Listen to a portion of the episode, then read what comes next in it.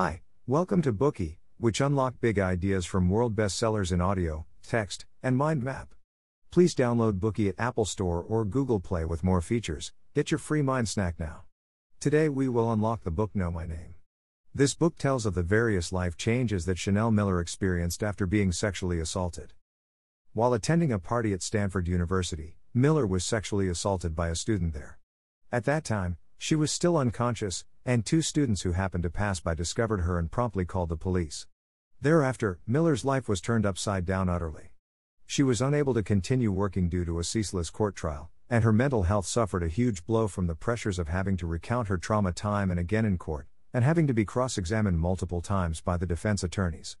Not only that, many members of the judiciary as well as the judge himself continuously protected the assailant, trampling all over the victim's rights and pleas. Apart from Miller herself, Miller's family and friends were also heavily affected throughout the process of seeking justice for Miller. Her sister and friends who attended the party with her at the time of her assault suffered much psychological trauma and had to seek counseling and therapy. Not only that, her sister Tiffany needed to step forward and testify for Miller countless times, which severely disrupted her own studies and life. Miller's boyfriend also frequently had to bear with Miller's sudden emotional breakdowns, but he still chose to stay by her side to comfort her and give her courage. While the victim's life underwent such tremendous harm and devastation, her attacker demonstrated no signs of remorse, merely continuing to insist on his own innocence and attempting to get himself acquitted. Thanks to an unfair trial and the eloquence of his defense lawyers, he achieved a very lenient sentence. On the other hand, Miller had to continue receiving psychological treatment and spend the rest of her life trying to erase the devastation this experience had caused her. Miller used her personal experiences to write this book, Know My Name, which details every impact that sexual assault had on her life, as well as her continued fight for justice after an unfair trial. Now, let us better understand the contents of Know My Name by dividing it into three key parts. Part 1 Sexual assault and reliving trauma after filing a lawsuit. Part 2 How sexual violence changed the lives of Chanel Miller. Part 3 The struggle of Chanel Miller. On the 17th of January in 2015, Miller's sister Tiffany received a friend's invitation to attend a party on the campus grounds of Stanford University. Arriving at the party, like others, she chatted, drank, and danced at the party. After drinking some vodka, she felt sleepy. Then she got drunk, and her memory came to an abrupt halt from this point forward. When she woke up again, Miller found herself lying on a narrow bed in a house filled with white light everywhere that swam around her and blinded her. There were traces of brown blood stains left on the backs of both her arms, and there was tape wound around her right arm. Upon turning her head, she discovered that there were two men standing beside her bed, who were looking at her with much concern and anxiety. One of them was even wearing a black police uniform.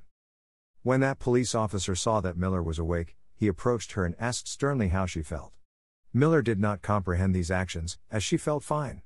Just as she started looking around for her sister Tiffany, Another man wearing a red jacket introduced himself to her as the Dean of Stanford University, and asked for her name. Miller was extremely confused by their gestures, but still she informed the Dean of her identity. Miller wanted to leave and return home, but those two men seemed to have no intention of letting her go home.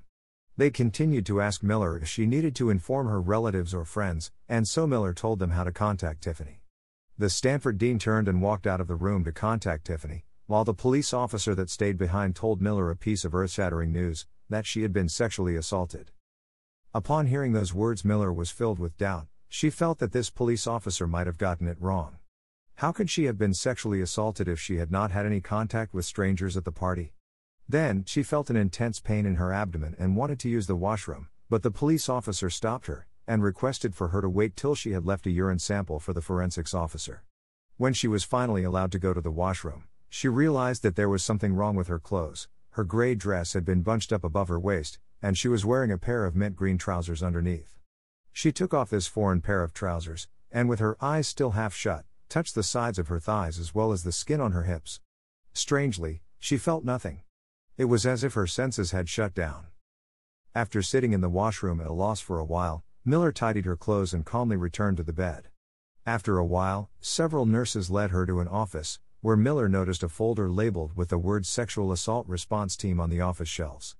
After signing a few consent forms, she was led to a cold gray room, where she was undressed and photographed for evidence.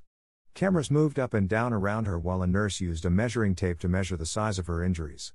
After the process of gathering evidence was complete, Miller cleaned herself and put on a new set of clothes before returning to the office to be interrogated.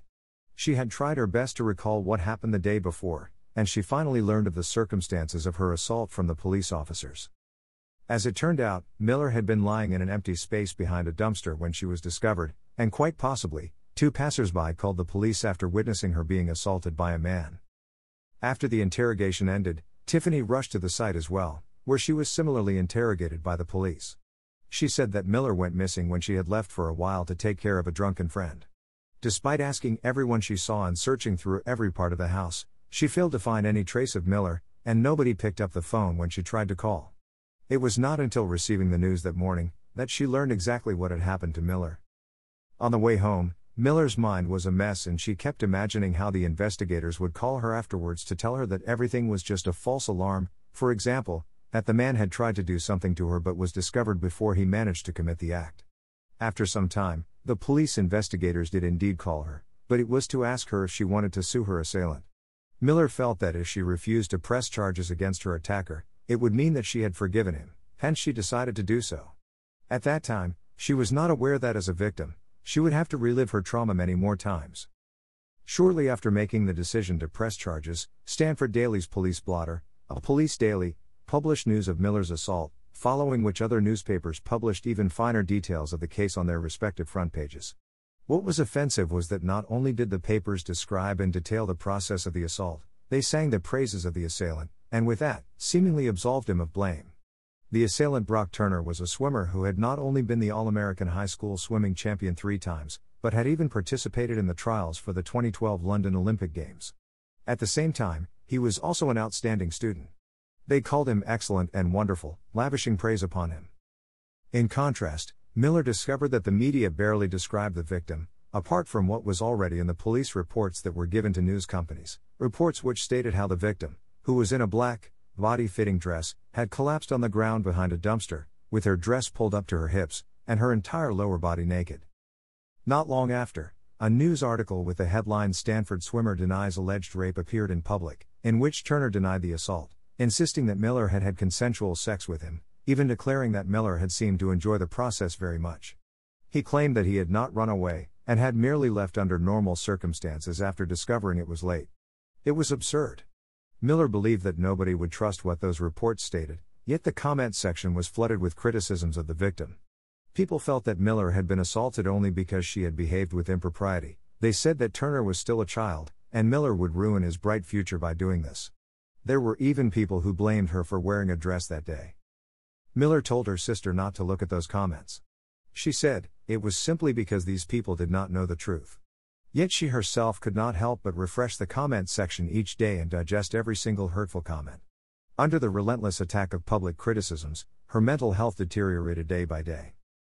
One Friday evening, Miller steered onto the highway, played blasting loud music, and screamed, I hate you to vent her frustrations.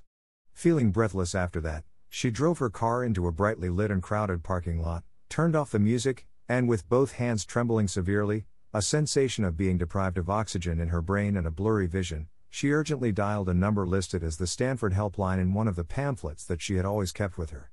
I need somebody, she said, and with that she began to recount what she had gone through incoherently. The hotline operator kept repeating it's not your fault as if she was chanting a spell.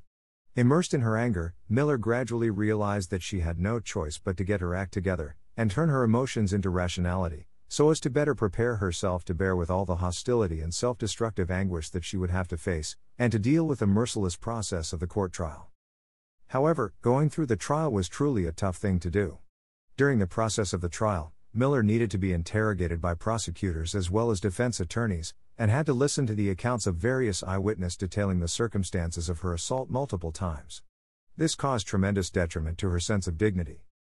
During her pretrial hearing, while she was being questioned by Deputy District Attorney Alaleh about what had happened, the defense attorneys repeatedly interrupted her response. Miller felt that she was like a dog with an electric collar, whose remote control lay in the hands of her opponents. All she could do was to speak carefully in order to avoid being interrupted or falling prey to the opponent's leading questions. People presented were analyzing in detail Miller's agenda and motives for attending the party, and meticulously scrutinizing how she had spent every minute of that day and every mouthful of food that she had eaten. All Miller could do was to respond to each question with added caution, such that she was entirely exhausted. Finally, the most important moment came. Alaleh asked, What was the next thing that happened? Instantly, Miller felt everything before her eyes vanish, and all that was left was darkness, endless darkness. Tears streamed down her cheeks uncontrollably, and the hearing had to be adjourned halfway. When it resumed later on, a sobbing Miller spoke about the bloodstains and her missing underwear, the pine needles on her head, and the details of her medical inspection at the hospital. By the end of it all, she had answered 322 questions.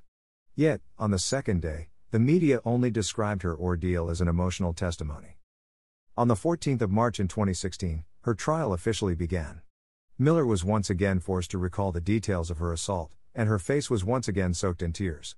She recollected the circumstances around her waking up, and when she mentioned how the dean and the police officer had questioned her and told her about the possibility that she had been assaulted, the defense attorneys interrupted her testimony multiple times to say, objection, hearsay, or objection, move to strike. This sensation of being interrupted was like being dealt repeated blows. Miller ultimately lost all control and, amidst wails and sobs, filled in the gaps of everything that had happened to her. Finally, nobody interrupted her, and Miller was able to speak the truth freely and without holding back. After a short break, a new round of torture began. Unknown to Miller, the prosecutors had revealed to the jury in court the photographs of Miller that were taken during the evidence gathering session. Everything was exposed in great clarity to Miller's family. Miller was overwhelmed with anguish and helplessness, and fervently wished for someone to cover her mother's eyes, but it was impossible to conceal the damage. Not only that, she had to recount and detail the process of her inspection in front of her whole family, including the tools and methodologies used, as well as her frame of mind at the time. What is more, all these brutal exposures of the truth were only one small part of what was ultimately a very tedious trial process. On top of that, the defense attorneys who had been hired by the defense party at a great price scrutinized Miller's every expression like a pack of wolves, waiting for an opportunity at every moment to cast her in a stereotypical light, as someone used to passing out at parties, or label her as a willing party. Today we are just sharing limited content. To unlock more key insights of world class bestseller, please download our app. Just search for B O O K E Y at Apple Store or Google Play. Get your free mind snack now. Dir hat dieser Podcast gefallen? Dann klicke jetzt auf Abonnieren und empfehle ihn weiter. Bleib immer auf dem Laufenden und folge uns bei Twitter, Instagram und Facebook. Mehr Podcasts findest du auf meinpodcast.de.